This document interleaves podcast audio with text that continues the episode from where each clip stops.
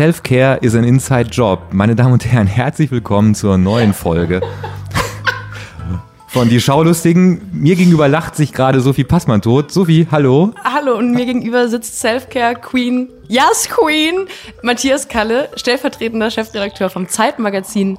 Denn Die Schaulustigen ist eine Produktion von Zeitmagazin und Zeit Online. Dann haben wir den Werbeblock auch abgehakt für heute. Und durch meine launige Einführung können Sie erraten, vielleicht, worum es unter anderem heute geht, weil wir haben uns vorgenommen, in dieser vierten Folge von Die Schaulustigen, es ist auch Ostern, das dürfen wir nicht vergessen, ähm, liebe Grüße an Jesus an der Stelle. Ganz liebe Grüße. Wir wollen dieses Mal positiv sein. Wir haben wahnsinnig gute Laune. Die Sonne scheint, während wir hier aufnehmen. Wir sitzen wieder im Büro des Zeitmagazins. Die Sonne scheint zum ersten Mal wenn wir aufnehmen. Es ist auch hell. Es ist, ich werde gleich die Sonnenbrille rausholen. Wir haben wahnsinnig gute Laune ja, ja ähm, man nimmt uns immer mehr ab, je mehr wir es sagen. Wir waren letztes Mal ein bisschen negativ, aber ich finde auch zu Recht, weil es ging beim letzten Mal um Hitler. Da muss man jetzt auch nicht immer durch gute Laune bestechen. Wir fanden sehr viele Serien und Filme unglaublich scheiße. Und heute haben wir, wenn ich das richtig sehe, sehr viele Sachen auf dem Zettel, die wir, die wir wirklich ganz toll finden. finden. Also ja. es wird für dieses Osterwochenende wirklich sehr viele gute Empfehlungen geben, die man an einem vielleicht sonnigen Osterwochenende trotzdem auch drinnen auf der Couch gucken kann. Wir werden uns auch steigern im Laufe der Sendung, habe ich das Gefühl. Es wird immer toller, immer schöner, immer besser. Wir müssen aber anfangen, wir müssen Standards abarbeiten. Richtig, Standards. Wir müssen Standards abarbeiten. Ähm, das erste Thema, was uns sehr beschäftigt hat in den letzten Wochen, Thomas Gottschalk. Mich beschäftigt Thomas Gottschalk ja auch sowieso ständig, ja. einfach weil ähm, er da ist, wo ich hin möchte. In Malibu nämlich. Oder jetzt nicht mehr. Ähm, Gottschalk liest, richtig? Fragezeichen. Gottschalk liest, Fra Gottschalk Fra liest? Ja, es ist Gottschalk liest. Gottschalk, Gottschalk liest? liest heißt die Büchersendung. Neu dürfen wir nicht mehr sagen, weil sie ist dann auch schon, wenn wir erscheinen mit diesem Podcast vier Wochen alt. Ja, aber es hat sich irgendwie bisher nicht ergeben, weil wir wollen ja auch ein bisschen Raum haben. Wir wollten uns genügend Raum nehmen, um, um darüber zu sprechen. Wie fandst du denn die erste Folge Gottschalk liest?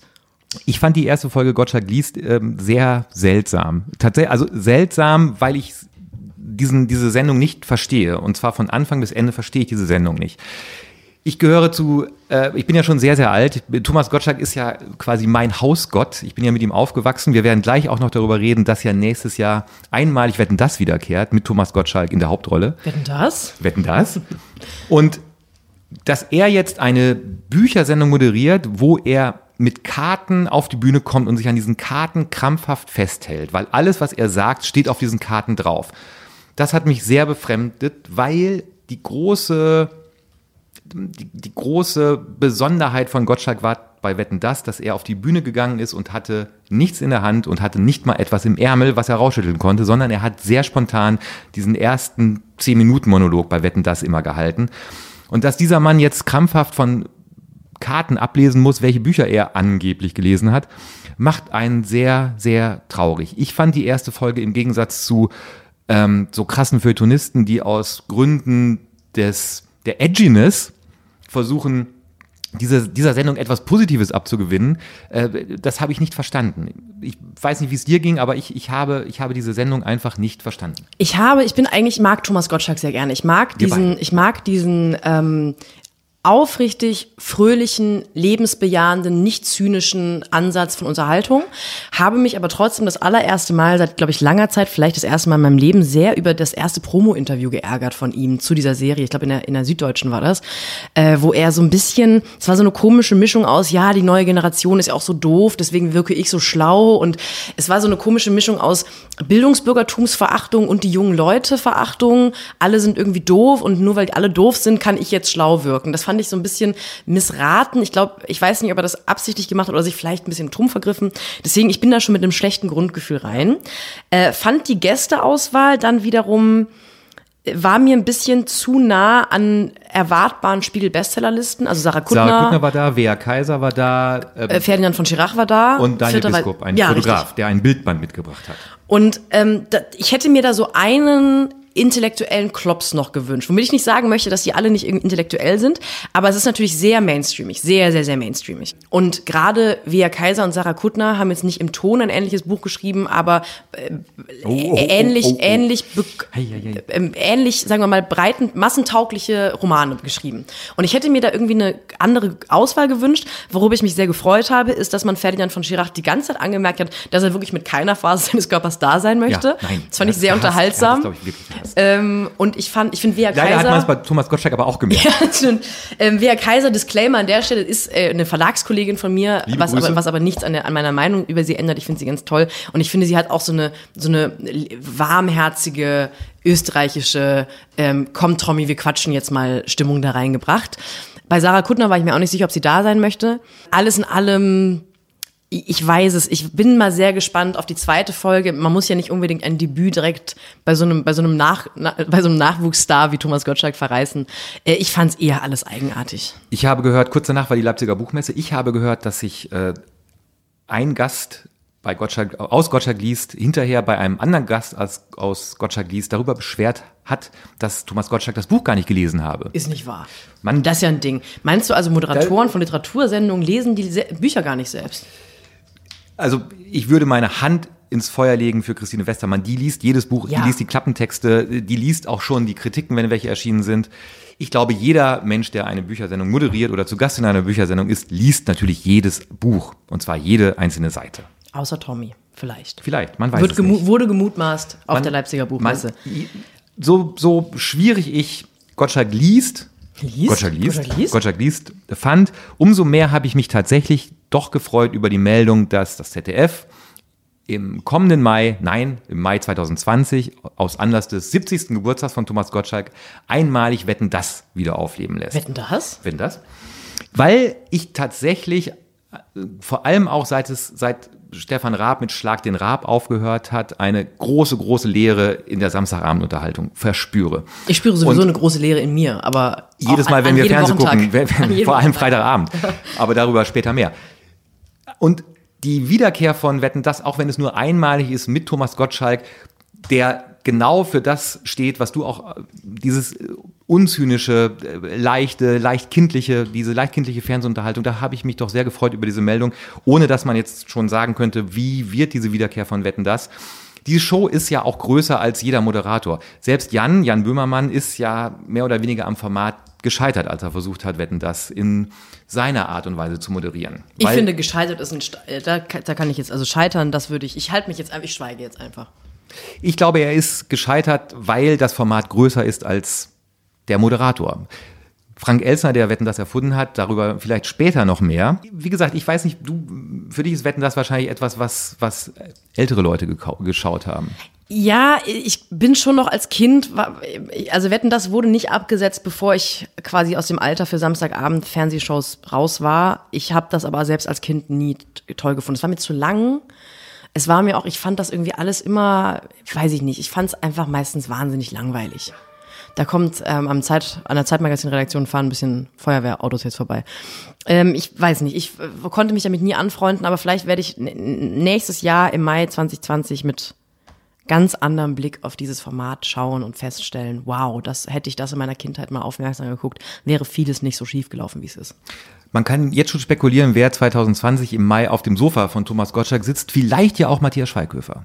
Weil oh. er möglicherweise, ja. möglicherweise hat Matthias Schweighöfer einen neuen Film. Gott der Überleitung, Matthias zu, Kalle. zu promoten. Wir reden über die mögliche Verfilmung eines möglichen Buches über den Fall Relotius. Ganz richtig. Da habe ich mich sehr darüber gefreut, als in den vergangenen Wochen endlich ähm, klar wurde, jemand hat sich natürlich die Filmrechte an der Story Klaas Relotius gesichert. Nochmal ganz kurzer ähm, äh, pflichtbewusster Einschub. Klaas Relotius, ein Spiegel-Reportagenschreiberling, der ähm, Interviews und Reportagen zum großen Teil oder auch zu ganzen Teilen einfach gefälscht oder erfunden hat, ist dann rausgekommen, große Aufregung überall, ähm, wo, wo war das Journalismus in Deutschland und so weiter.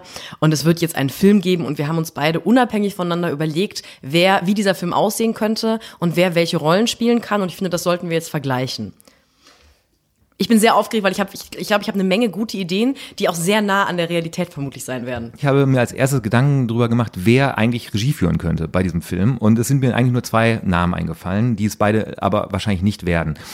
Ich könnte mir vorstellen, ich möchte einmal, dass es Michael Haneke verfilmt, mhm. weil ich sehe das Ganze eigentlich auch von, von der Temperatur her in Schwarz-Weiß. Alle Menschen werden von hinten gefilmt und äh, am Ende sind alle tot. Ja. Äh, das fände ich einen interessanten Ansatz. Oder ein Ansatz, wo am Ende auch alle tot sind, wäre, wenn Til Schweiger Regie führt. Ähm, da könnte ich mir, da, das wäre ein bisschen actiongeladener. Ja. Ähm, da geht es dann, glaube ich, eher darum, wie konnte dieser Mann enttarnt werden? Wie konnte Klaas Relotius seinen Lügen überführt werden? Wo möglicherweise ähm, Kriminalkommissare mit Alkoholproblemen eine tragende Rolle spielen in der Aufarbeitung dieses Falles. Könnte ich mir auch sehr, sehr gut vorstellen. Ich fürchte nur, beide kriegen diese Regiearbeit nicht weil Nico Hofmann und seine Ufer ja die Rechte gekauft haben oder die Rechte kaufen wollen. Wenn Till Schweiger Regie führen würde, wäre seine Tochter Emma Schweiger in der Rolle des, des, Spiegel, des Spiegel Verlagshauses. Als Schriftzug sagen, was ist Emma Schweiger? Wen, also, möchtest du deine Liste durchgehen und dann ich oder andersrum? Ich bin nämlich wirklich sehr aufgeregt. Schwitzige Hände seit Wochen. Ich habe, ich habe, ich, ich würde dich bitten anzufangen. Du hast mir schon ganz aufgeregt, bevor wir diese Absprache getroffen haben, gesagt, du glaubst, Matthias Schweighöfer wird Relotius spielen. Deswegen werde ich, war auch mein erster Gedanke, deswegen habe ich mir was anderes überlegt. Ja. Ich glaube, ähm, ich tippe jetzt einfach mal auf Clemens Schick.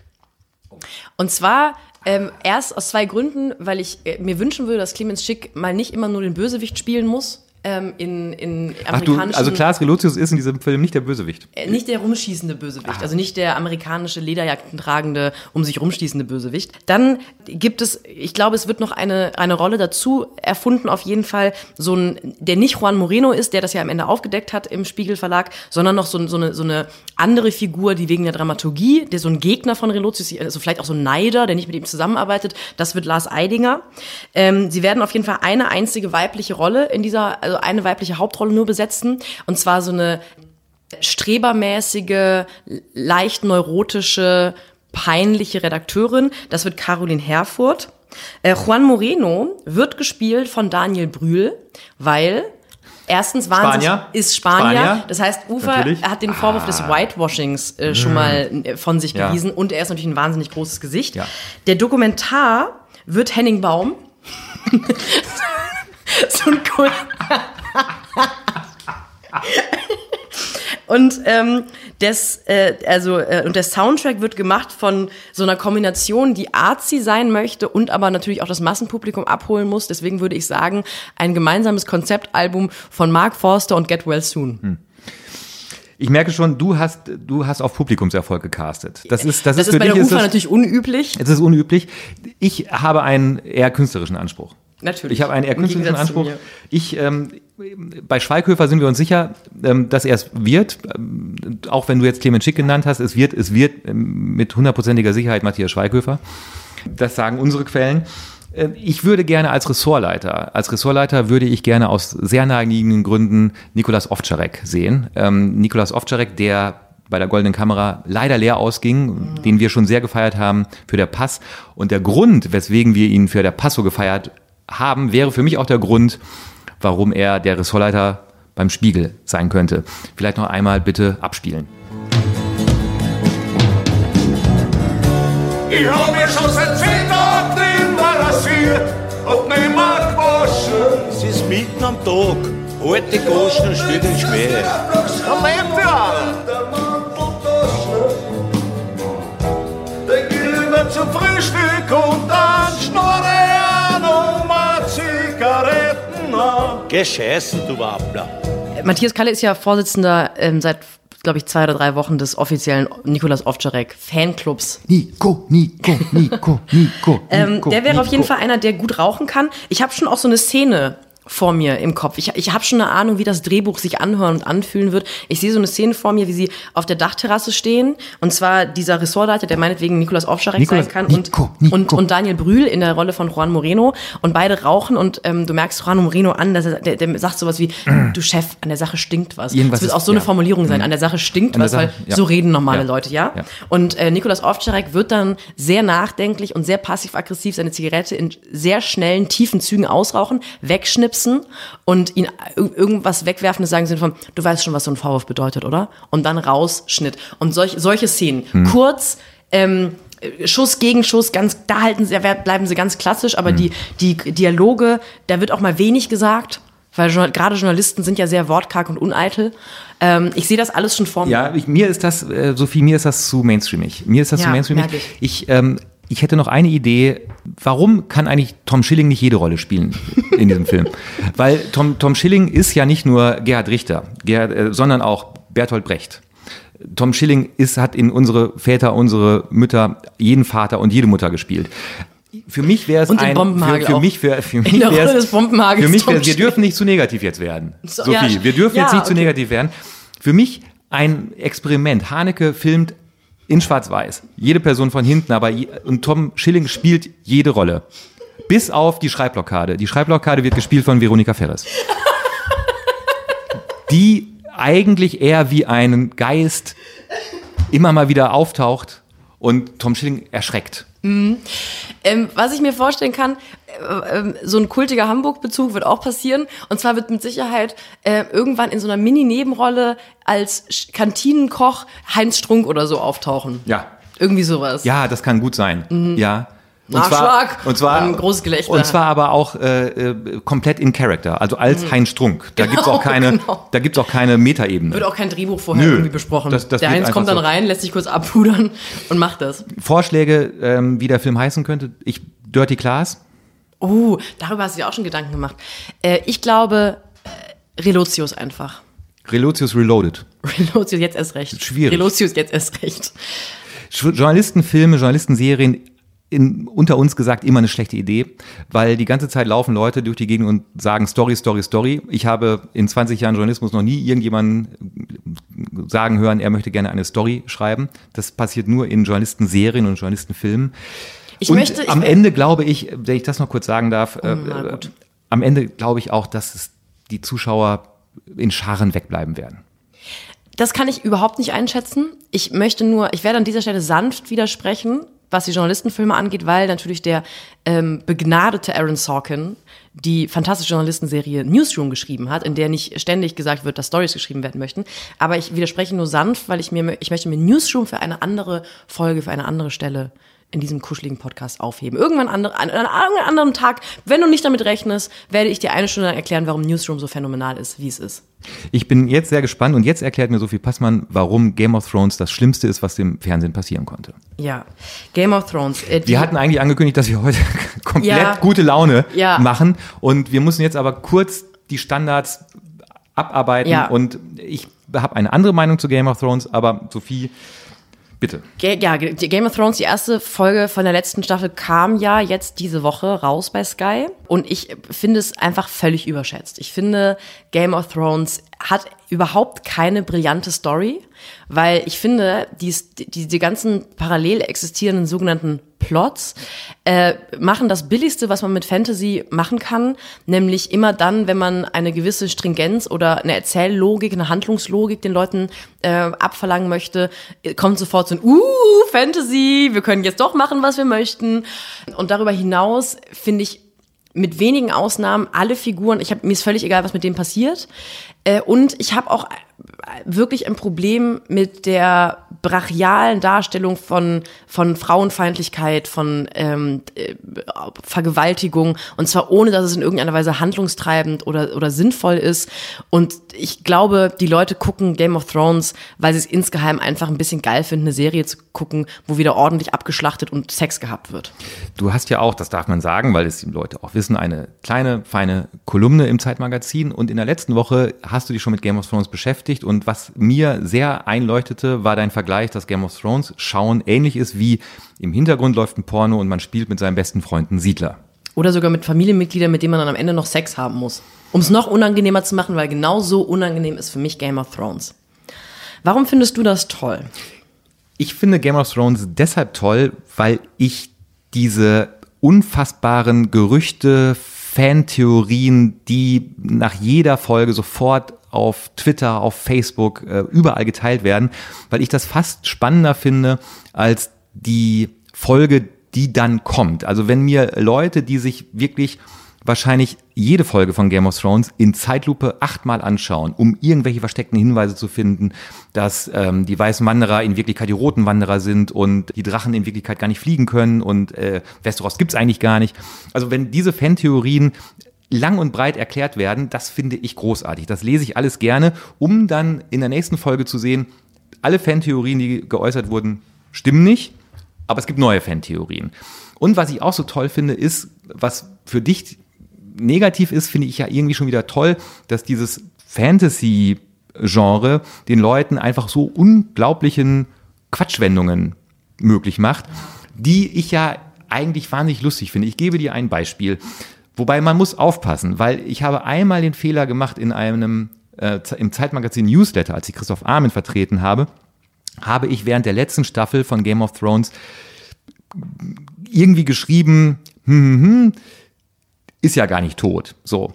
Und dann habe ich aber wahnsinnig wütende Mails bekommen von Leuten, die noch nicht in der aktuellen Staffel waren, sondern noch in der Staffel davor und gesagt haben, oh, was soll das denn? Und ich dachte, so. Also man kann es den Leuten nicht recht machen. Mit anderen Worten, Passmann spoilert, kommt später noch. Aber wenn Sie jetzt Game of Thrones noch mal richtig genießen wollen, müssen Sie jetzt vielleicht drei Minuten vorskippen.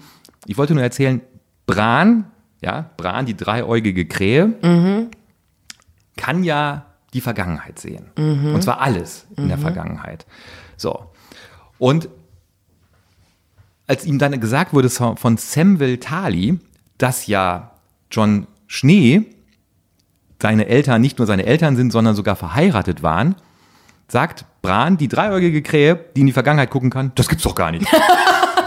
das ist ja ein Ding. Und da, da denke ich mir, da denke ich mir, das ist so ein unfassbarer Plothole, aber mein Gott, wir sind ja in Westeros. Das gibt's ja alles gar nicht. Es ist ja alles von einem lustigen ihren New Yorker erfunden und mein Gott, schwamm drüber. So. Und das fand ich irgendwie dann schon wieder lustig. Dann kommt die nächste Fantheorie. Warum konnte er das ausgerechnet nicht sehen? Naja. Heimlich geheiratet. Man weiß es nicht. Heimlich unter der Decke geheiratet. Man weiß es nicht. Man weiß es nicht. Von die kleinen Kreise, die waren nicht, die Krähe waren nicht eingeladen. Ich glaube, wir können uns auf eine Sache einigen. Ich glaube, wir sind beide relativ froh, wenn es mit dieser achten Staffel dann vorbei ist. Aber ist es nicht. Ich habe doch schon irgendwie gesagt bekommen, es kommen da wieder irgendwelche anderen eigenartigen Sequels, Prequels, Sachen. Ja, dann gucken wir uns die auch an und Toll, sagen da, wie wir das finden. Aber, und damit sollte es auch für diese Folge genug sein mit den negativen Gefühlen, die wir Absolut. verbreiten. Ich äh, gucke wirklich nochmal auf den Zettel. Ab jetzt wird nur noch gelobt. Oh, ich freue mich so sehr. Wir kommen zu einer Folge, äh, Serie, was ich, was sich auch ein bisschen wie ein roter Faden neben der guten Laune durchzieht, ist, dass wir beide äh, heute Aufgaben, also Serien zu gucken hatten, die wir jeweils vom anderen empfohlen bekommen haben und dann eigentlich blöd finden wollten aus verschiedenen Gründen. Und du hast mir The OA empfohlen. Und ich habe, ich war hundertprozentig überzeugt davon, dass du nach Folge drei mich anrufst und sagst, sag mal, was für ein Schwachsinn gucke ich mir hier eigentlich an? Weil ich kenne außer mir eigentlich nur eine Person auf dieser Welt, die The UA toll findet. Ich Jetzt kenne ich noch eine. Ich habe das, hab das angefangen während der Leipziger Buchmesse und dachte so vorm Einschlafen, ich gucke da jetzt mal kurz eine Folge, dann habe ich das schneller hinter mir und kann nach drei Folgen anrufen und sagen, Kalle, was ist eigentlich bei dir falsch? Ich habe äh, Leipziger Buchmesse sehr anstrengend, man trinkt sehr viel Alkohol, erzählt sehr viele Dinge in Mikros und äh, ist am Ende sehr müde. Und ich glaube, ich habe wirklich bis um 2.30 Uhr, statt auf irgendeiner hippen Verlagsparty rumzuhängen mit irgendwelchen Feuilleton-Jungs, ähm, habe ich diese Serie geguckt und habe die gesamten beiden Staffeln, die neue Staffel ist nämlich gerade bei Netflix ähm, veröffentlicht worden, innerhalb von, glaube ich, einer Woche geguckt, bin völlig geflasht, aber weil du die gebracht hast, mit reingebracht hast hier in diesen kleinen kuscheligen ähm, Heimpodcast, äh, überlasse ich dir sehr gerne kurz zu umreißen, worum es geht, weil darauf habe ich überhaupt keinen Bock. Inhaltsangabe von The OA, ich glaube, da kriege ich einen Krampf im Hirn, bevor ich das mache. Also, du sagtest es ganz richtig, die zweite Staffel ist äh, vor kurzem angelaufen. Die erste Staffel lief kurz vor Weihnachten 2016. Eine ich habe es damals geschaut in dieser gemütlichen Zeit, in dieser Zeit zwischen den Jahren. Und The OA, es geht um ein, eine Frau, Prairie Johnson, die war verschwunden, sieben Jahre lang. Ähm, ein blindes Mädchen war verschwunden, taucht plötzlich wieder in einem Krankenhaus auf, kann aber sehen. Und Ihre Eltern, die ihre Adoptiveltern sind, nehmen sie mit nach Hause. Das ist eine sehr, sehr seltsam anmutende Vorstadt, Sub Suburb-Geschichte, komische Häuser, komische Straßen. Nicht richtig einladen, aber auch nicht richtig abschreckend. Und Prairie erzählt ihren Eltern aber nicht wirklich, was in diesen letzten sieben Jahren los war. Sie ist wohl irgendwie gekidnappt worden, es war wohl alles irgendwie nicht so gut. Und war wohl nicht so gut. War, wohl, war alles nicht gut. Und was sie aber macht, ist, sie, sie um, um, um sie herum gibt es eine Gruppe von Menschen, die in ihrer Unterschiedlichkeit nicht unterschiedlicher sein können. Es gibt eine, eine, ein, ein, ein ja, man würde wahrscheinlich sagen, ein Rabauken, ein, ein, so, so, so ein Pumper, 17 Jahre alt wahrscheinlich, der außer Sex und Football wahrscheinlich nicht viel im Kopf hat. Dann gibt es ein asiatisches Mädchen, was, was ein Junge ist, also eine Transgender-Person. Es gibt eine sehr traurige ältere Lehrerin. Und es gibt einen, einen Jungen, der sich auch komplett falsch verstanden fühlt. Und diese, diese, diese Personen treffen sich mit Prairie in einem Haus, was gerade fertiggestellt wird, also in einem, auf einer Baustelle, immer abends und Prairie erzählt ihnen, was ihnen, was ihr in diesen sieben Jahren widerfahren ist. Und das ist eine unfassbare Geschichte. Sie ist gekidnappt worden, sie ist mit äh, drei anderen in einem Keller gefangen gehalten worden von einem Mann, der aus den Nahtodeserfahrungen, weil die Nahtodeserfahrung ist das, was Prairie mit den anderen Leuten, die gefangen gehalten wurden, gemeinsam hat. Die, und dieser, dieser Typ, der sie gefangen hält, Hap, der möchte diese Nahtodeserfahrungen aus denen lernen, über die andere Seite etwas lernen. Das klingt jetzt komplett geisteskrank und komplett esoterisch, aber es ist, es entfaltet eine unfassbare Schönheit, eine unfassbare Menschlichkeit und der Twist oder die Auflösung im, im, in, in der letzten Folge, von der wir jetzt nicht reden wollen, weil das sollen Sie sich wirklich anschauen. Die, diese, dieser Twist ist mit das ähm, großartigste, furchtbarste und aber auch schönste, was man sich im Fernsehen überhaupt anschauen kann. Ja, ich habe wirklich geheult wie bekloppt bei der letzten Folge. Ähm, und der, das Phänomen ist natürlich, dass sie wieder zurückkommt und sie war ja blind und kann wieder sehen und man ist in den ersten zwei, drei Folgen ist man nur, ist man eigentlich, versteht man die Außenstehenden sehr gut, die da drauf gucken und denken, okay, irgendwas völlig Verrücktes ist passiert, aber die ist ja auch völlig verrückt, diese Prairie. Äh, und je länger die Staffel dauert und je länger sie dann eben diesen Leuten um sich rum die Geschichte erzählt, desto mehr kann man nachvollziehen, wie vermeintlich verrückte oder von der Gesellschaft als verrückte Menschen dargestellte Menschen sich eben falsch verstanden fühlen. Also man wechselt so langsam aber sicher mit jeder Folge die Seite und mit jedem Dialog, wo man am Anfang dachte, ja natürlich halten die die alle für verrückt, die ist ja auch verrückt, versteht man auf einmal, diese Geschichte ist so unfassbar, die kann die auch gar nicht erklären. Und es wird dann auch sehr übernatürlich. Und ich habe die, die zweite Staffel ist ganz anders. Ja. Äh, andere Protagonisten teilweise und andere Schauplätze aus, aus dann irgendwann sehr offensichtlichen und logischen Gründen. Ähm, das Einzige, was mich ein bisschen nicht gestört hat, aber was ich schade fand oder überraschend, ähm, die erste Folge, es ist zwar Fantasy äh, oder man könnte auch sagen Science Fiction, weil natürlich diese Nahtoderfahrungen, dann da werden auch andere Dimensionen und Tore zu anderen Dimensionen aufgemacht. aufgemacht. Ja. Das heißt, es ist ja eigentlich für unsere normalsterblichen Blicke auf die Welt Fantasy. Aber die Logik ist weiterhin so, es könnte auch sein, dass diese Welt parallel zu unserer echten Welt existiert. Genau wie bei Harry Potter zum Beispiel. Das lebt auch davon, dass man sich vorstellen könnte, es gibt diese Zauberschule. Und so funktioniert die erste Staffel The OA. Und die zweite wechselt dann leider die Fantasy-Logik, weil dann irgendwann wird es ganz klar, Fantasy, das ist eine andere Welt, ja. ist eine andere Gesellschaft, ja. die funktioniert nicht mehr nach Regeln, die man sich selbst mit viel ähm, offenem Kopf für Nahtoderfahrungen in irgendeiner Weise vorstellen könnte. Das fand ich so ein bisschen schade, weil ich eigentlich diese Idee von man versucht uns gerade was über Nahtoderfahrungen beizubringen, ohne dass es esoterisch wird, schön fand. Trotzdem ist die zweite Staffel auch fantastisch. Großartige Schauspieler und Schauspielerinnen. Ja. Diese Prairie schafft es immer wieder, die ist sehr zart und zerbrechlich und sanft und gleichzeitig aber sehr bestimmt äh, und die schafft es immer so ganz knapp am Nerven vorbeizuspielen.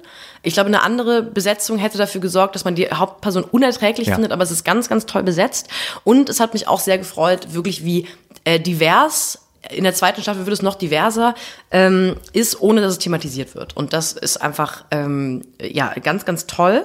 Und in der zweiten Staffel, was mich auch sehr gefreut hat, das ist, glaube ich, so eine, das ist nochmal so eine zweite Logik oder eine zweite Baustelle, die dann DOA aufmacht. Da geht es dann immer noch um Nahtoderfahrung, aber da wird dann am Ende der Staffel auch eigentlich sehr indirekt darüber gesprochen, ähm, wie man als Mensch sein muss, um die wahren Menschen, die so zählen im Leben, denn zu finden. Nämlich kurz zusammengefasst, so wie man auch sein, also sein authentisches Ich muss man nach außen kehren, damit die Leute, die man im Leben haben muss, auch wirklich bei einem bleiben und dass am Ende egal ist, wie viele Dimensionen einen trennen, äh, man gehört zusammen. Genau. Wir müssen es aussprechen, es ist wahnsinnig kitschig und äh, ich kann jeden verstehen, für den VOA nix ist. Wenn man aber ein wenig sein Herz öffnet, dann wird man die, die Schönheit dieser Serie, glaube ich, verstehen. Zwei Sachen wollen wir kurz noch äh, dazu erzählen. Zum einen, in der ersten Staffel ist es, gibt es einen hervorragenden Soundtrack ähm, und es gibt, es gibt von äh, einer Band, die sich leider aufgelöst hat, Magical Clouds, Downtown. Wir hören einmal kurz rein. Is it really this fun when you're on my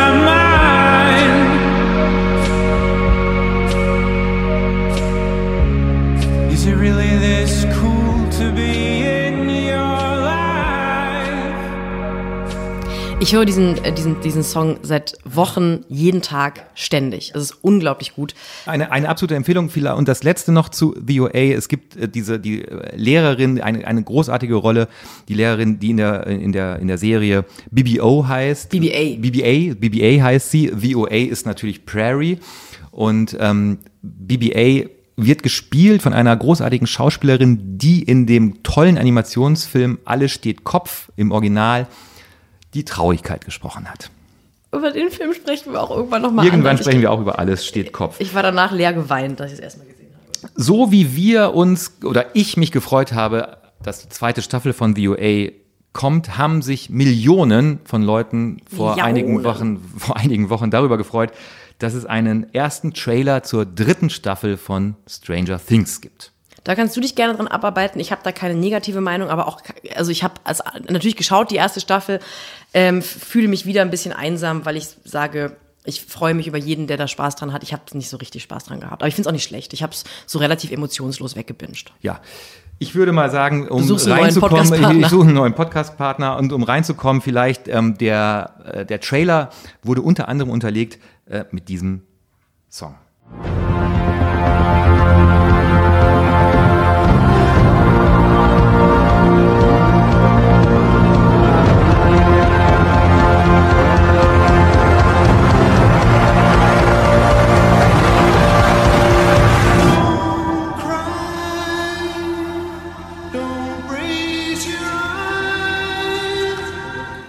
Don't cry, don't raise your eye, it's only teenage wasteland. Genau, das war Baba O'Reilly von The Who in einem Remix und einfach diese Auswahl zu machen zu dem Trailer zeigt einfach, wie großartig mitgedacht die Macher, ähm, die Duffer Brothers, die sich das Ganze ausgedacht haben, wie ernst sie diese Serie nehmen, mit wie viel Liebe sie die Charaktere ausgestalten, das Szenario der 80er Jahre, wobei das Lied älter ist und dieser Trailer, ich kenne Leute, die haben den achtmal geschaut, um rauszufinden, was wird da eigentlich passieren und wie toll ist das eigentlich und wie großartig sind die Schauspieler.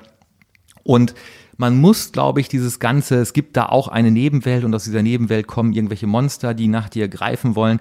Man muss das nicht ernst nehmen und man muss das auch nicht gut finden, aber wie auch dort die Leute interagieren, die Schauspieler, der, der, der jugendliche Cast und auch der ältere Cast, äh, eine, eine großartige Rückkehr von, von Winona Ryder zum Beispiel. Das ist schon in diesem Bereich Wohlfühlen und Leuten bei etwas zuschauen, finde ich schon ganz, ganz weit vorne. Ich, und ich finde es ein bisschen schade, dass du das nicht siehst. Ich freue mich immer so, wenn du dich über Sachen freust. Ich könnte dir da ewig zuhören, aber machen wir nicht. Wir müssen zum nächsten Thema. Wir müssen zum nächsten Thema kommen, die Post. Die Post. Wir haben wie immer wirklich viele Mails bekommen immer gerne an die schaulustigen.zeit.de. Äh, du hast eine Auswahl, du liest hoffentlich nicht alles vor. Du ich hast einen nicht, dicken ich, Stapel. Ich, ich, ich, habe einen dicken Stapel und ich lese natürlich nicht alles vor.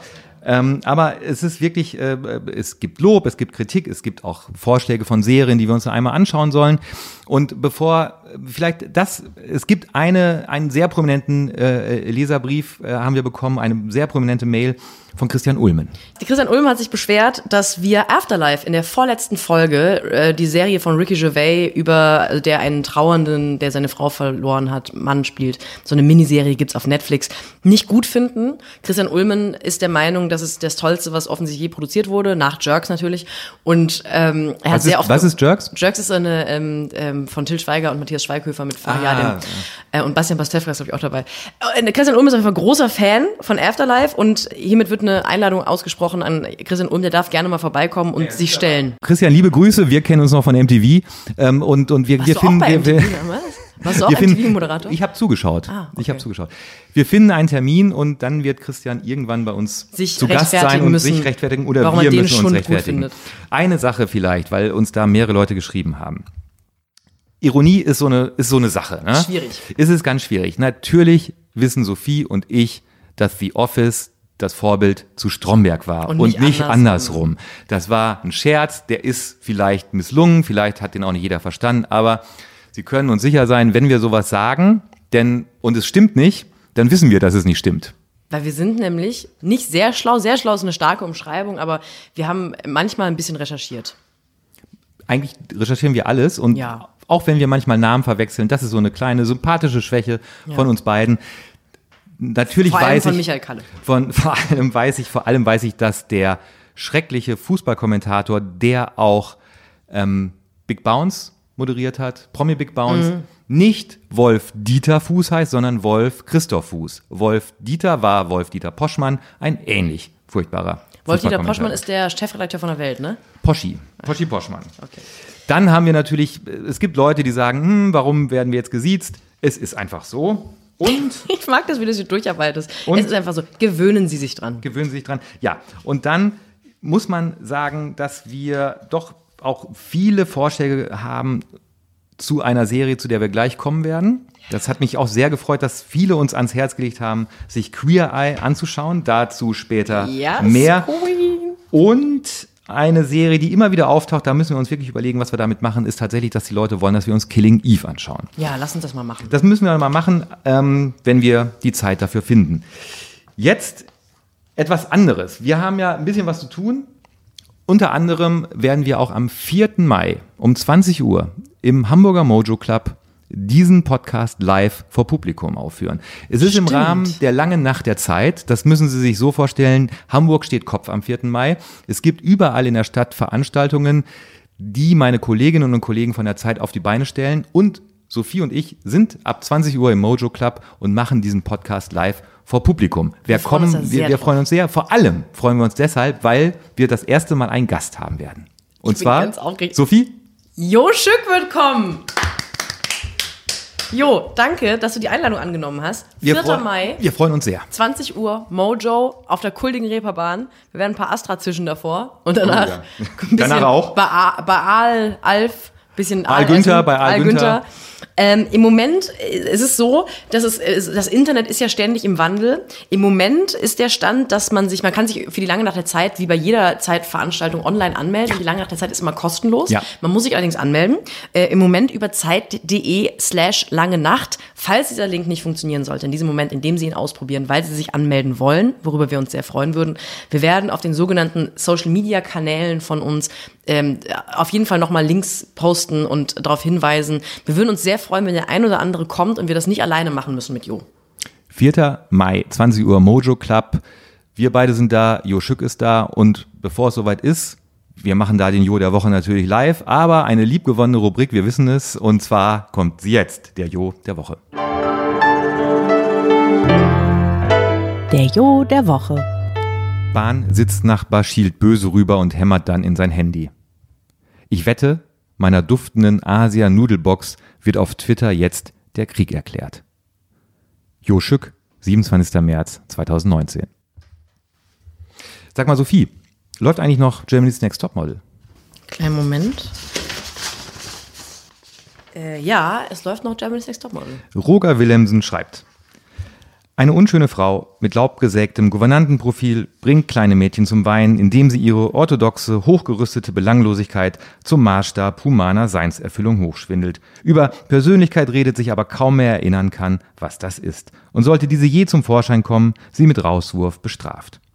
Der Exzess der Nichtigkeit aber erreicht seinen Höhepunkt, wo Heidi Nationale mit Knallchagen, Pathos und einer Pause, in der man die Leere ihres Kopfes wabern hört, ihre gestrenge Entscheidung mitteilt und Wertes von unwertem Leben scheidet. Da möchte man dann elegant und stilsicher, wie der Dichter sagt, sechs Sorten Scheiße aus ihr rausprügeln, wenn es bloß nicht so frauenfeindlich wäre. Kommen wir jetzt zu etwas intellektuell Anspruchsvollem. Ich habe Kalle gebeten, sich mal ein paar Folgen Queer Eye anzugucken. Queer Eye ist ähm, seit meinem Studium fester Bestandteil ähm, eines fast jeden Wochenendes gewesen, als es die erste Staffel dann endlich in Deutschland gab. Es ist eine Reality-Serie und auch eine Reality-Serie, die genauso gefaked und in ihren berührenden Szenen künstlich vorbereitet von irgendwelchen Redakteuren ist, wie jede andere Reality-Serie auch. Das Konzept ist, fünf schwule Männer äh, reisen durch, ähm, ich glaube, die letzte Staffel ist Kansas. Es sind immer irgendwie Orte, wo ein großer Anteil republikanische Wählerinnen und Atlanta Wähler sind. war Genau. Und es sind, die besuchen Leute und machen pro Folge ein Makeover mit einem Menschen. Es geht aber nicht darum, denen jetzt nur die Haare zu schneiden und zu sagen, ähm, zieh dir mal vielleicht ein gebügeltes Hemd an. Es geht darum, auch den Leuten Selbstliebe, Selbstrespekt beizubringen und gleichzeitig auch mal vielleicht in Bereiche oder Leute zu besuchen, die jetzt nicht explizit homophob sind oder so, aber wo man merkt, die sind vielleicht auch teilweise, haben noch die ein oder andere Berührungsangst mit Schwulen. Und das ist eine, wie ich finde, wahnsinnig zauberhafte Serie. Und ich hatte ein bisschen, nicht Angst ist ein starkes Wort, ich habe irgendwie gedacht, es könnte sein, dass mein lieber Kali diese Serie blöd findet. Und ich war sehr erleichtert, als du dann irgendwann mir eröffnet hast, du magst Queer Eye auch. Mögen ist äh, sehr defensiv formuliert. Ich finde es so fantastisch. Ich finde es eine großartige Serie und ich möchte kurz, falls ihr nicht, äh, Sie nicht, nicht, nicht verstehen, worüber wir hier gerade so reden, einen kurzen Einspieler bringen. Hey, we're the Fab Five from Netflix's Queer Eye. transformation of the moment is just because of the interact. Shush! My favorite. Fame has really gotten to you, Anthony. It really has. So I really need you to like cool it down a little bit. I know this is like too late to say this, but like I really do hate sparkling water. Like I detest it. Like the taste I it makes me hate sick. it. Like I would rather like smash this in my third eye and take it as real. You are, and don't mind sharing it with the world. Can I fix your grammatical and spelling errors? Completely. I wasn't going to address that one. Oh mein Gott, oh mein Gott, oh mein Gott, oh mein Gott. Äh, Es, es ist wirklich, ich, ich wollte, ich, ich war mir relativ sicher, dass ich denke, mit dieser ganzen Abgezocktheit von 40 Jahre Fernsehen auf dem Buckel, ich habe schon alles gesehen und ich habe schon jede Makeover-Show gesehen und ich habe auch schon gesehen, wie Tine Wittler versucht hat, äh, irgendwelche Häuser schöner zu machen. Aber was die Fab Five dort machen, was die, was die Jungs da machen und da veranstalten, ist einfach so wunderbar und so schön und dieser dieser launige Satz vom Anfang, ähm, den ich Jonathan geklaut habe, Self-Care is an Inside-Job. Besser kann man diese Serie nicht auf den Punkt bringen und obwohl jede einzelne Folge das gleiche Schema hat, da muss man nicht drum rumreden. Es ist immer das gleiche. Man weiß ganz genau, jetzt wird er eingekleidet, jetzt kriegt er den Bart rasiert und, und jetzt kommt er nach Hause und alles sieht viel, viel besser aus. Man guckt es sich an und denkt die ganze Zeit und sitzt grinsend vor dem Fernseher. Ja, es ist so So schön. wie man bei VOA oftmals weint vor Rührung und vor Freude, hat man, während man Queer Eye schaut, die ganze Zeit ein sehr dämliches, freundliches Lächeln, weil es wirklich auch eine unfassbar freundliche Serie ist. Ja, ich möchte kurz umreißen, wer was macht, weil Ja. ich jetzt schon von dir darauf hingewiesen wurde und von anderen, mittlerweile erinnere ich mich auch, äh, darauf hingewiesen wurde, dass man die Namen gar nicht so richtig kennt. Man Und kennt immer nur, was, nicht wer gut. was macht. Ist, wir reden die Leute mit Namen an und wir sagen nicht der Typ, der die Haare schneidet oder der Typ, der die Einrichtung macht, sondern wir sagen Jonathan, Bobby, Anthony, du sagst Ten wer. und Cam.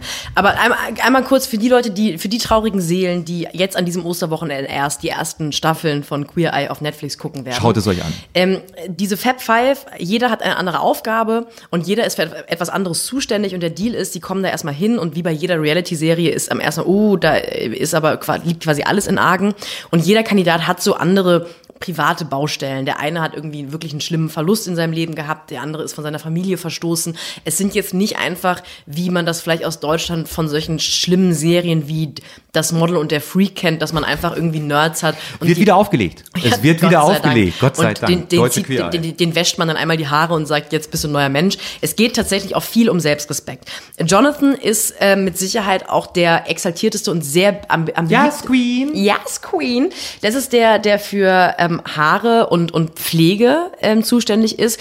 Ich muss manchmal schockiert feststellen, dass es auch einfach manche Folgen gibt, wo es sind dann oft wirklich so heterosexuelle Nerdmänner, wo Jonathan ganz am Anfang anfangen muss und sowas sagen muss wie Zahnseide benutzen wäre gut und Gesicht waschen und Oh. vielleicht auch ab und zu mal Haare waschen. Also es sind auch Für die, manche Leute äh, ist eine das Neuigkeit. neu. Ähm, Tan, ein ganz reizender britischer ähm, Typ, äh, der die Leute einkleidet und eigentlich in jeder zweiten Folge den French, French Tuck, Tuck. rausbringt, nämlich ein Hemd anziehen und vorne nur Natürlich. reinstecken, weil das streckt die Figur. Anthony ist ähm, Der Allerschönste. der schönste Mann der Meine ganzen Güte Welt. ist der schön. Ein unfassbar schöner Mann. Seine Aufgabe, kannst du das Geräusch nochmal machen? Ein unglaublich schöner Mann. Verboten schön. Wirklich, also äh, ja, es ist ha.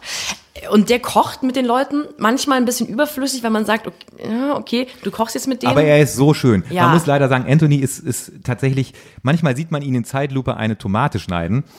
Moment, ich möchte diese Tomate sein. Aber, darüber hinaus, ähm, ich habe auch das Gefühl, sie haben das jetzt in, in der letzten, in der dritten Staffel mehr herausgestellt. Anthony ist auch, er hat zwar leider ein bisschen den undankbaren Job des Kochs, aber er ist wahnsinnig witzig, sehr witty, zynisch, Ja. ähm, schlagfertig, klug. Ja. Man denkt, das ist sehr ungerecht, weil er mm, schön ist. Ja. Ähm, Aber das sind sie ja alle. Das, Ja, das witzig stimmt. und schlagfertig sind sie alle. Sogar Ja. Bobby, der Inneneinrichter. Bobby, der Inneneinrichter, der sieht, würde ich sagen, am gewöhnlichsten aus, dahingehend, dass der keinen super außergewöhnlichen Stil hat, so wie die anderen. Der hat eine, irgendwie auch eine, eine total gewöhnliche Kurzhaarfrisur. Ist natürlich trotzdem ein Typ und ein schlagfertiger, witziger, aber die anderen sehen schon irgendwie aus wie, wie Male Models und er ist halt irgendwie so ein bisschen der Typ von nebenan. Ja. Und er richtet immer die Wohnungen neu ein, ist also der absolute King, weil er immer den Moment bekommt. Er bekommt jeden Moment. Genau. Er und es ja. gibt immer in jeder Folge eine alibimäßige Einstellung, wo er mit einem Pinsel irgendwie eine Diele anstreicht. Es ist relativ klar, dass er keinen Handschlag in dieser Wohnung tut und wahrscheinlich auch nicht mal sich um die aus die verschiedenen farbigen Wände kümmert. Man muss dazu sagen, die Dramaturgie der Serie äh, besagt, dass in fünf Tagen alles erledigt wird. Und meist, manchmal ist es so, dass die Kandidaten schon nach drei Tagen wieder in ihr komplett umgebautes Haus kommen. Wer jemals sein Haus umgebaut hat, ob Bobby nun da war oder nicht, weiß, hm, schwierig, geht eigentlich nicht. Ja. Ist egal, aber es ist, Es ist egal. egal. Es in der ist Welt egal. von Queer Eye ist es egal. Ist alles möglich. und der letzte ist Cam, der ist so für Culture, heißt seine. Caramo, Caramo, Caramo, Oh, Caramo. Caramo, Ich dachte Cam. Warum komme ich auf Cam? Caramo, Caramo. Caramo. Ähm, jetzt bin ich völlig raus, bin ich völlig deprimiert. Ich dachte, er ist Cam. Äh, der auf jeden Fall kümmert sich um Culture und um, und um so, er kümmert sich auch ein bisschen um den inneren Selbstrespekt und die, die, Kämpfe, die so auszumachen Ja. sind.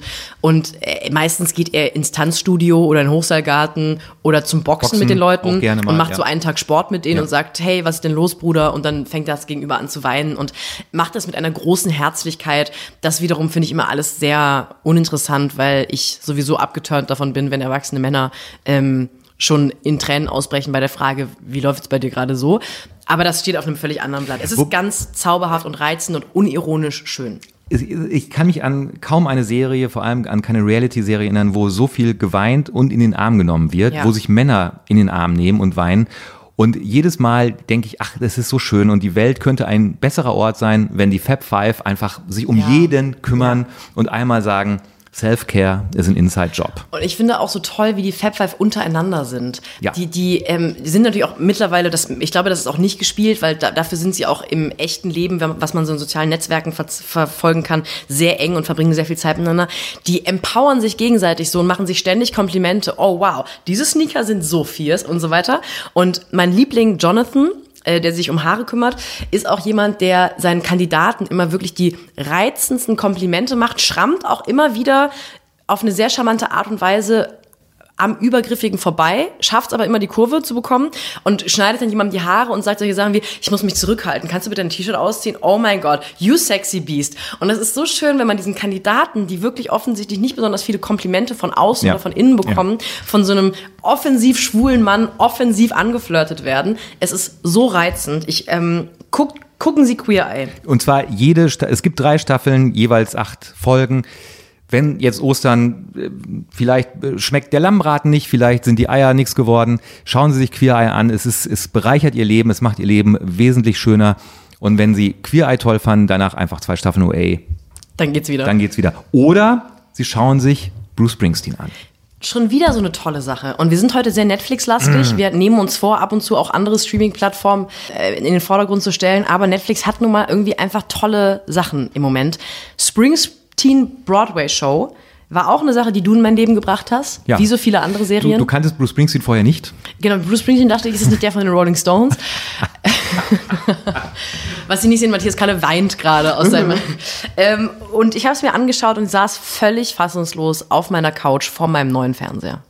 Möchtest du erzählen, soll ich? Es ist Bruce Springsteen ist mein neuer Gott. All, jeder Art von Gott. Musik, Sex, alles. Ich würde in, diesem, in dieser Sekunde gerne Sophies aktuelles Lieblingslied von Bruce Springsteen vorspielen. I'm on fire.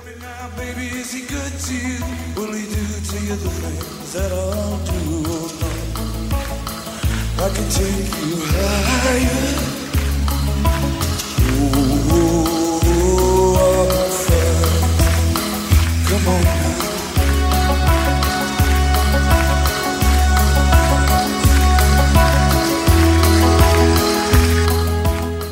Was Sie jetzt nicht sehen konnten, Sophie Passmann hat gerade in den Tisch gebissen vor Freude. Es ist so, also ich- natürlich Bruce Springsteen ist für meine Generation, würde ich mal unterstellen, einer von diesen Künstlern, den man halt kennt, der aber so omnipräsent in seiner in seiner Wichtigkeit und Größe ist, dass man sich nicht so wirklich mit dem auseinandersetzt. Und ich habe mir diese Broadway-Show angeschaut und über die werden wir mit Sicherheit gleich sprechen. Und dann habe ich mir angefangen, Musik von ihm anzuhören und auch vor allem Live-Videos anzuschauen. Und ich habe mich wirklich ähm, der, ist einfach ein zeitloser, unfassbarer Gott. Ich, ich schaue mir dann irgendwie Live-Aufnahmen aus den 80ern an, wie er I'm on Fire spielt und denke, ich möchte jetzt sofort in der ersten In einem Reihe weißen stehen. Unterhemd und Levis. Genau, und ich möchte meine alle Ja. BHs, die ich je besessen habe, auf diese Bühne schmeißen und sagen, bitte Bruce Springsteen, hab einmal Sex mit mir. Und das ist, was Sie jetzt nicht sehen, Matthias gerade beißt gerade in den Tisch. Es ist unfassbar. Aber nicht vor Freude. Es ist so gut. Und jetzt kannst du gerne erklären, warum die Broadway-Show auch so gut ist, weil es dein, es ist ja dein Pick. Ich möchte dir das nicht wegnehmen. Vor drei Jahren erschien zuerst in den USA die Autobiografie von Bruce Springsteen, Born to Run, benannt nach seinem großen Durchbruchalbum von 1976. Und über diese Autobiografie hat äh, Philip Roth in einem Interview einmal gesagt, das ist die große amerikanische Erzählung. Bruce Springsteen macht in diesem Buch einen großen Bogen aus den 50er Jahren, als zum ersten Mal Elvis im Fernsehen aufgetreten ist und nur von der Hüfte aufwärts gefilmt werden durfte bis zu seinen Anfängen, wo er in irgendwelchen Bierspelunken äh, als, als, als Coverband die Leute bei Laune halten musste und da, glaube ich, gelernt hat, wie man, wie man zu spielen hat, bis zu der großartigen Szene, als er ähm, äh, Patti Smith das Lied Because the Night geschenkt hat. Es ist ein Riesenroman und aufgrund dieses Romans, weil sich ja Bruce Springsteen quasi auch schon in, im, im Herbst seiner Karriere befindet, hat er ähm, ein Jahr lang, ich glaube fast jeden Abend auf dem Broadway eine kleine Show gehabt, wo er alleine auf der Bühne war und den Leuten Geschichten aus seinem Leben erzählt hat und dann und wann hat er sich ans Klavier gesetzt oder seine Gitarre genommen und hat ein Lied gespielt. Und auch das war von einer so großen Menschlichkeit, von so großer Liebe zur Musik, zu den Sachen, die man macht, dass ich dachte, dass es dir gefallen könnte. Es ist, also zwei Dinge haben mich daran völlig weggeblasen, dass er so unglaublich lustig ist. Also er ist ja so pointiert, hat so viel Sinn für Timing. Es ist eine wahnsinnig lustige Show, obwohl Ja. er auch zwischendurch sehr traurige Sachen erzählt. Ja. Und ähm, was mich auch berührt hat daran, auf einer anderen Ebene, ist, dass ich den Eindruck habe, er hat da eine, eine, eine, ein komisches Subgenre erfunden. Weil es ist natürlich eine Art Konzert, weil er spielt so seine Smash-Hits, aber alles, was er sagt, ist je Wort für Wort durchgetextet, wie das bei einer Broadway-Show ja auch üblich ist. Aber es fühlt sich an wie ein Morph aus sehr gutem Konzert, Akustikkonzert, Stand-up-Comedy-Show Mhm. Ja, ja. und dann so eine Art, wie ich lese meine eigenen Memoiren vor. Genau. Es ist unglaublich gut. Und äh, also ich war wirklich, ich dachte so, ich guck mal dir zuliebe so 20 Minuten rein. Und er hatte mich bei einem der allerersten Sätze, wo er nämlich erzählt, dass er, der die großen Arbeiterlieder ständig singt. Noch von nie gearbeitet hat. Genau, er irgendwie hat, er singt von ständig Er war noch nie in der 14, Fabrik. 14 Stunden Schichten und er war noch nie in der Fabrik. Und dann schaut er, dieser immer noch wahnsinnig gut aussehende Bruce Springsteen in, die, in die ersten Reihen und sagt, I made it all up, that's how good I am. Und in dem Moment dachte ich, okay, ich liebe diesen Mann und ähm, äh, ich möchte jetzt alle Sachen von ihm konsumieren, unter anderem diese Broadway-Show. Und der Kreis schließt sich, wenn er wie auch bei seinen Konzerten als letztes Lied Born to Run singt und da auch in der Anmoderation zu Born to Run nochmal sagt, er ist für immer der Born to Run Typ und wohnt ein paar Kilometer von seinem Elternhaus entfernt. es ist einfach eine, eine, eine Selbstironie und, und eine, eine, eine große große Spielleidenschaft, die er auch hat, weil ich, ich hatte das Glück, dass ich ihn 2012 in Berlin auf einem Konzert gesehen habe und ich hasse Konzerte und ich hasse es mit anderen Menschen auf eine Bühne zu starren. Aber was Bruce Springsteen veranstaltet auf dieser Bühne mit seiner Band, das ist so unfassbar. Sophie und ich haben uns verabredet, falls er in absehbarer Zeit mal wieder in Deutschland auf Tour ist, gehen wir hin, erste Reihe. Ja, ich Und schmeiß BHs. Du schmeißt BHs und ich. Du Feinripp-Hemden. Ich schmeiße äh, sowas, schmeiße Ja. ich auf die Bühne. Du hast mich völlig radikalisiert. Ich bin jetzt wirklich ganz großer Bruce Springsteen-Fan. Bruce Springsteen Ultra. Ja, voll. Ich höre nur Bruce Springsteen und äh, irgendwelche Teenie-Mädchen, die Alben rausgebracht haben. Also ich finde, wir, ich fühle mich, irgendwie fühle ich mich wohl damit, wie viel wir heute loben. Das Ja, fühlt sich irgendwie schön an. Es ist toll. Es ist wirklich ganz, ganz toll. Also falls Sie es schon vergessen haben sollten und, und Ostern steht vor der Tür, VOA, Springsteen on Broadway, Queer Eye. Queer Eye, das können Sie sich alles wirklich ohne groß nachzudenken anschauen und sich äh, danach wirklich besser fühlen. Mhm. Da sind wir fest davon überzeugt. Und weil es so gut läuft mit den Empfehlungen, kommen hier wie immer die, also meine, lieb, lieb, meine Lieblingsrubrik Kalles Top 3. Kriege ich einen Trommelwirbel? Ja, kleinen Moment. Ich muss mich kurz zurücklehnen. Das war wie immer ein schlechter Trommelwirbel. Also, wir werden heute darüber sprechen, über Shows, die Frank Elstner erfunden bzw. moderiert hat, weil Wetten, das kommt wieder. Und wer hat Wetten, das erfunden? Natürlich Frank Elstner. Ein äh, großartiger Fernsehrevolutionär, Moderator, der in den 70er Jahren beim Radio angefangen hat und ähm, bis heute eigentlich eine, eine gewisse gute Rolle beim Fernsehen immer noch spielt. Und auf Platz drei von Frank Elsner moderierten bzw. erfundenen Shows würde ich Nase vorn nennen. Nase vorn lief leider nur zwei Jahre, ähm, was vor allem daran lag, dass keiner verstanden hat, worum es in Nase vorn eigentlich geht. Nase vorn hat Frank Elsner erfunden und moderiert, nachdem er Wetten das an Thomas Gottschalk übergeben hat. Und es ging auch dort um Leute, die entweder etwas Tolles erfunden haben oder etwas Tolles gemacht haben. Die konnten das, was sie gemacht haben oder erfunden haben, vorstellen und die Zuschauer konnten dann in einem sehr, sehr komplizierten Verfahren wählen, welchen dieser tollen Menschen sie am allertollsten finden. Hinzu kommt noch, dass es damals eine revolutionäre interaktive Idee gab, nämlich dass an 30 Millionen deutsche Haushalte sogenannte Rubbellose ähm, verteilt wurden äh, durch die Post und dass Menschen dann mit diesen Rubbellosen irgendwie interaktiv in diese Fernsehshow eingreifen konnten. Das hat leider Gottes keiner verstanden. Was die Sache noch ein bisschen schwieriger gemacht hat, ist, dass Frank Elsner in jeder Folge von Nase vorn die Regeln nochmal geändert hat, nochmal verbessert hat. Und bis es irgendwann überhaupt gar keiner mehr verstanden hat. Nase vorn war komplizierter als Tutti Frutti. Und man muss sagen, vielleicht war es 20 Jahre zu früh für Nase vorn. Deshalb nur Platz drei. Platz zwei die Montagsmaler. Die Montagsmaler, wahrscheinlich kann man nicht sagen, dass er es erfunden hat, er hat es aber weiterentwickelt und moderiert. Die Montagsmaler Hund, Katze, Maus, die Älteren erinnern sich, war eine Show, wo ein Kinderteam gegen ein Erwachsenenteam angetreten ist und einer hat immer gemalt, damals Ende der 70er Jahre revolutionär auf einem Bildschirm gemalt und die anderen konnten sehen und die anderen mussten erraten, was malt er da? Hund, Katze, Maus war immer dieser Ratebegriff, weil die Leute dachten, damit kommen wir schneller zum Ziel. Es war nie ein Hund, nie eine Katze, nie eine Maus, sondern immer relativ komplizierte Sachen. Und Frank Elsner hat es deshalb auch so toll moderiert, weil es eine Folge gab, wo die Technik ausgefallen ist. Und wenn die Technik ausfällt, kannst du nichts mehr machen. Und er hat einfach mit den Leuten geredet. Er hat einfach aus dem Montagsmaler eine Talkrunde gemacht und hat auch für diese Sendung, für diese Spezialsendung dann eine, ich glaube, eine goldene Kamera bekommen. Platz eins wenig überraschend, wetten das. Wetten, Riesenerfindung, eine unfassbare Erfindung. Ähm, bis heute äh, muss die Geschichte nochmal erzählt werden, wie Frank Elsner überhaupt darauf kam. Eine, eine Show, die äh, auch von Wolfgang Lippert nicht kaputt gemacht werden konnte. Erst von Markus Lanz, aber äh, da, da war sie auch schon über 30 Jahre alt. Ähm, Die Älteren erinnern sich, den Jüngeren nochmal gesagt, Leute sind bei Wetten das, ganz normale Leute mit dem Bagger in die Halle gefahren und haben diesen Bagger auf vier rohe Eier gestellt. Da stand er dann zehn Sekunden lang und damit haben sie ihre Wette gewonnen. Es gab Prominente, es gab Auftritte von Take That, von Rod Stewart. Ich glaube, Rod Stewart war 20 Mal da. Ähm, Es gab äh, Auftritte von Elton John. Iris Berben saß sehr oft auf dem, auf dem Sofa. Es war ein Hochamt der Samstagabendunterhaltung, wie es es davor nicht gab und danach auch nie wieder. Und der Erfinder heißt Frank Elsner. Danke, Frank. Danke, Matthias. Dankeschön, Dankeschön. Wir kommen langsam, langsam aber sicher zum Ende dieser vierten Folge. Aber wir wollen sie nicht rauslassen, bevor es nicht darum geht, dass Passmann spoilert. Passmann spoilert. Heute Game of Thrones. Jon Schnee ist ein Targaryen. Ist nicht wahr. Das gibt's doch nicht. Verdammt nochmal.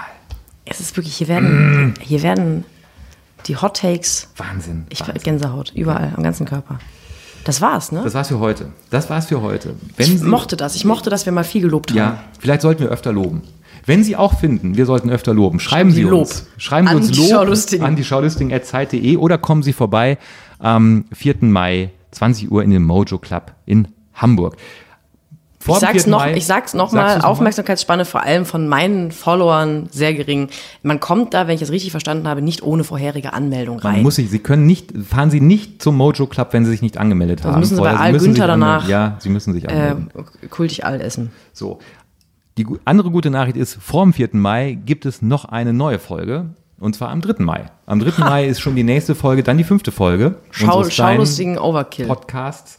Ob wir dann ähnlich positiv gestimmt sind glaube oder ob wir wieder alles ganz, ganz furchtbar finden. Wir Also, wissen mein- wir wissen selber noch. Mein Therapiekalender sagt wahrscheinlich eher negativ. Seien Sie gespannt, seien Sie uns gewogen, schalten Sie wieder ein, wenn es heißt, die Schaulustigen am 3. Mai. Und gucken Sie mal, ob Sie es schaffen. Mojo Club, 4. Mai, 20 Uhr. Matthias, danke dir. Sophie, tschüss, bis bald. Tschüss.